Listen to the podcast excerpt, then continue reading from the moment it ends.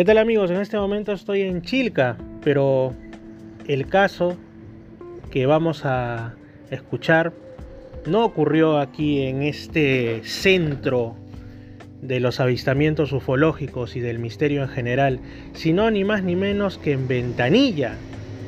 Y pues yo vivo actualmente en Ventanilla, como ustedes saben, bueno, en realidad estoy trabajando en la selva, pero bueno, mi casa está actualmente en Ventanilla. Entonces uno dice, ¿cómo es que el misterio está tan cerca? Resulta que este es un relato que le contó aquí al amigo Iván un taxista que eh, pues involucra un objeto que sale de una laguna pero no busquen esa laguna porque actualmente ya no existe. Cuando uno llega a Ventanilla y va por la avenida a la playa, hay una laguna que es eh, la más cercana, la principal, que tiene una caseta, es una propiedad privada, según mencionan, y que en el pasado fue mucho más grande, lo cual también se nota porque le han cercado que queda pena y miedo, ¿no? Digo, Dios mío, un poco más y ya construían encima de la laguna, pero sigue siendo bonita y después están las otras lagunas que también ya se las quieren depredar que están para el lado de la playa. Pero cuando tú miras bien y, en realidad está sumamente visible, al otro lado de esa laguna, en la avenida de la playa, siempre brota agua del subsuelo, por más que ya hay casas, eso ya está invadido. Eh, y brota agua y crecen cañas, entonces tú dices acá o ha habido un puquial o ha habido una laguna, incluso la ciclovía que pasa por ahí, una vez encontré un sapito, es decir, la naturaleza siempre vuelve por lo suyo, es el ser humano el que invade. Pero no estamos aquí para dar una charla ecológica en este momento, sino porque acá el amigo Iván nos va a comentar una historia que le relató un taxista, porque ustedes saben que Ventanilla también es tierra del misterio. ¿Qué tal Iván? ¿Cómo estás? Por favor, relátanos esta historia tan interesante. Sí, ¿qué tal? ¿Cómo están todos amigos? Buenos días. Eh, esto aconteció más o menos eh, a fines de los noventas casi, ¿no? Eh, todavía no se poblaba lo que era Pachacútec realmente, ¿no? Habían ciertas casas en casuchas, diría yo, o, casas de esteras, ¿no? En la parte alta de Pachacútec. Eh, y habían frente a la laguna principal dos lagunas, digamos, también de regular tamaño, pero que permitía caminar por en medio de ambas, ¿no? Era una zona donde antes sacábamos carrizos y eso para hacer cometas. Eh, lo que cuento eh, fue con el taxista mientras yo esperaba en Avenida Alfonso Ugarte en Lima ir a mi casa con dos computadoras. ¿Y qué pasa? Ningún taxista me quería llevar a Ventanilla y ya eran cerca de las siete y media de la noche, algo así. Y nada, paraba un taxista, por favor, voy a ventanilla que tengo que llevar estas cosas. Nadie me quería llevar, pero en eso el semáforo en rojo este, obliga a detenerse al resto de taxis y yo vuelvo a intentar con un taxista que me había negado.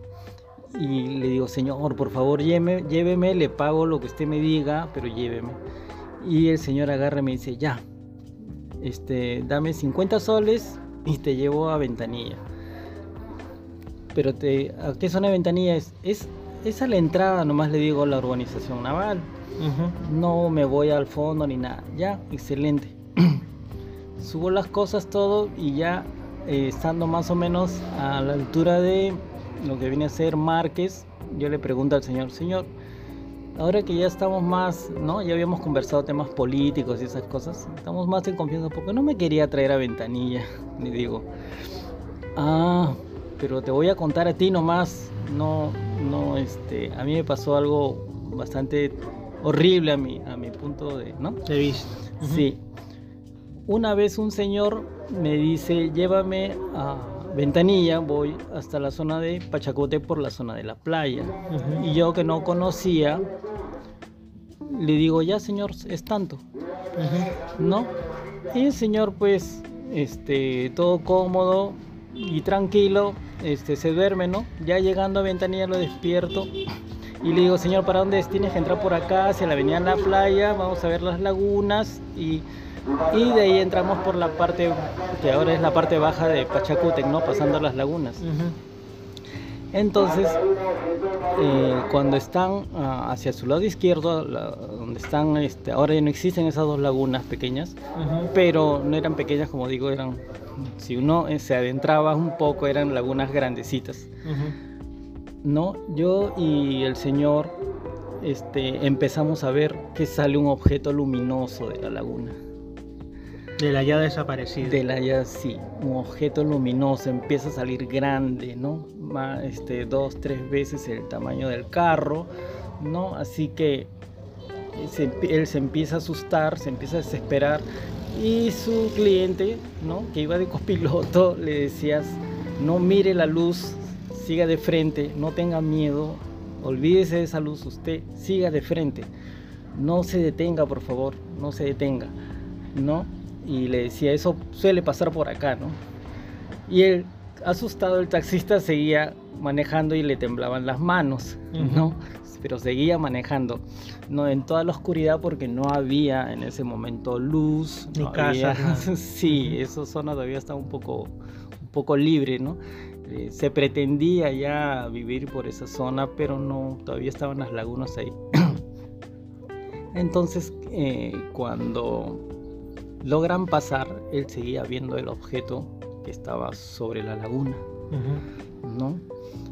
Se había quedado flotando, digamos, un poco sobre la laguna, encima de, esa zona del cañaveral, ¿no? Y él ha seguido, seguido, seguido, seguido, y han llegado hasta más o menos una subida de Pachacute, desde donde él dice que todavía veía hacia la laguna y veía el objeto luminoso. Y en, en esos tiempos no podía dar la vuelta por arriba porque no había pistas, no había nada. Él hubiera querido darse, salir por otro lado, pero se veía obligado a volver a pasar por el sitio. Así que estuvo frente a la casa de su, de su este, cliente, ¿no? Como unas dos horas más, esperando que esa luz se, vaya. Hasta que se, en un momento desaparece la luz y él dijo, esta es mi ocasión y escapa por la misma ruta que había venido a toda velocidad embalado hasta que llegó pues lo que ahora viene a ser este el paradero teléfono, ¿no? Pero muy asustado, ¿no? Y ese era el motivo por el cual él no me quería llevar, ¿no? y, y, dime, este, ¿tú crees que la negativa de los otros taxistas, o sea, hasta ahora es eh, complicado regresar a ventanilla cuando uno se le hace tarde o en cualquier momento en realidad que por ejemplo el otro día me pasó algo así no yo estaba en una reunión en los olivos y este, los carros no querían ir a, ventanilla hasta que uno me cobró más o menos lo mismo que, que, a ti. me cobró 47 soles para llegar hasta allá. Entonces, este, eso es común. Pero tú crees que la negativa de algunos de los otros taxistas haya sido por un tema de lejanía, que dicen me regreso vacío, no me conviene, o que también podría ser porque observaron cosas por ahí y habían quedado un tanto asustados por estos sucesos anómalos. Desde tu punto de vista, ¿cómo lo ves? Eh, yo pienso, cuando él me dijo este, que sentía temor de ir a esa zona, era, pensé que me iba a contar la clásica de que me robaron el carro, me robaron el carro y me dejaron en la playa y, ¿no? Me botaron por ahí, ¿no? Este este, como se dio el caso una vez, que envolvieron un cuerpo en bolsas y lo arrojaron por ahí cerca de las lagunas, ¿no? una especie de, de, un caso trágico o algo parecido, ¿no? No, no esperaba la del ovni, no esperaba que me dijera hay un platillo volador saliendo de la laguna. Ahora, lo curioso es que esas lagunas supuestamente no son excesivamente profundas, ¿no? O sea, eh, porque ahora esa laguna en específico que mencionas está, totalmente tapada, la tierra está totalmente endurecida, hay casas, hay hasta un restaurante por ahí, el Socotroco creo que se llama. Este, y claro, el agua sigue, como digo, emergiendo de, una de las partes que llega más hacia la pista. pero los cañaverales sí eran altos, ¿ah? eran de casi 3 metros o más de altura, porque ahí yo sacaba carrizo antes. Sí, pero eh, yo digo, ¿seguirán pasando cosas en esa zona en ausencia de la laguna? Algunos dicen que estas masas de agua ejercen como portales, ¿no? No lo sé, eso ya, eso ya es especulación New Age ufológica y todo eso, pero de la laguna que aún queda, gracias a Dios, aún no le hacen nada, pero bueno, también surgirán cosas, pasarán situaciones, no lo sé, pero es llamativo, ¿no? Pero casos ovni en ventanilla, por supuesto que hay, ¿no? Como este icónico que salió eh, en una portada, si no me recuerdo, era de Oiga, ¿no? De última hora, creo. O de última hora, de última hora era más bien, de estos tres objetos este, oscuros en el cielo ya en los 80 también, si no me equivoco, fue. En 77 creo que sea. Claro, ya para... 77 por ahí. Ya en segunda mitad de los 70, ya justo en esa época picante desde el ufológico de nuestro país, cuando también estaba Misión Rama, el grupo acá de, de, la señora Maruja Soler y todos ellos en la zona de Chilca, y habían otros núcleos, vamos a decirlo así, de avistamientos en, el Perú y en otras partes del mundo. Ahora, volviendo a Ventanilla, tú mencionas, como digo, ¿por qué, ¿por qué hago referencia a que la laguna que aún existe, pues eh, no tiene excesiva profundidad, lo cual es totalmente notorio, sobre todo cuando el agua está muy baja por temporada y tú notas que ahí nomás está la tierra, el fango, que parece que las aves estuvieran caminando sobre las aguas, amén, porque eh, está en realidad en tierra.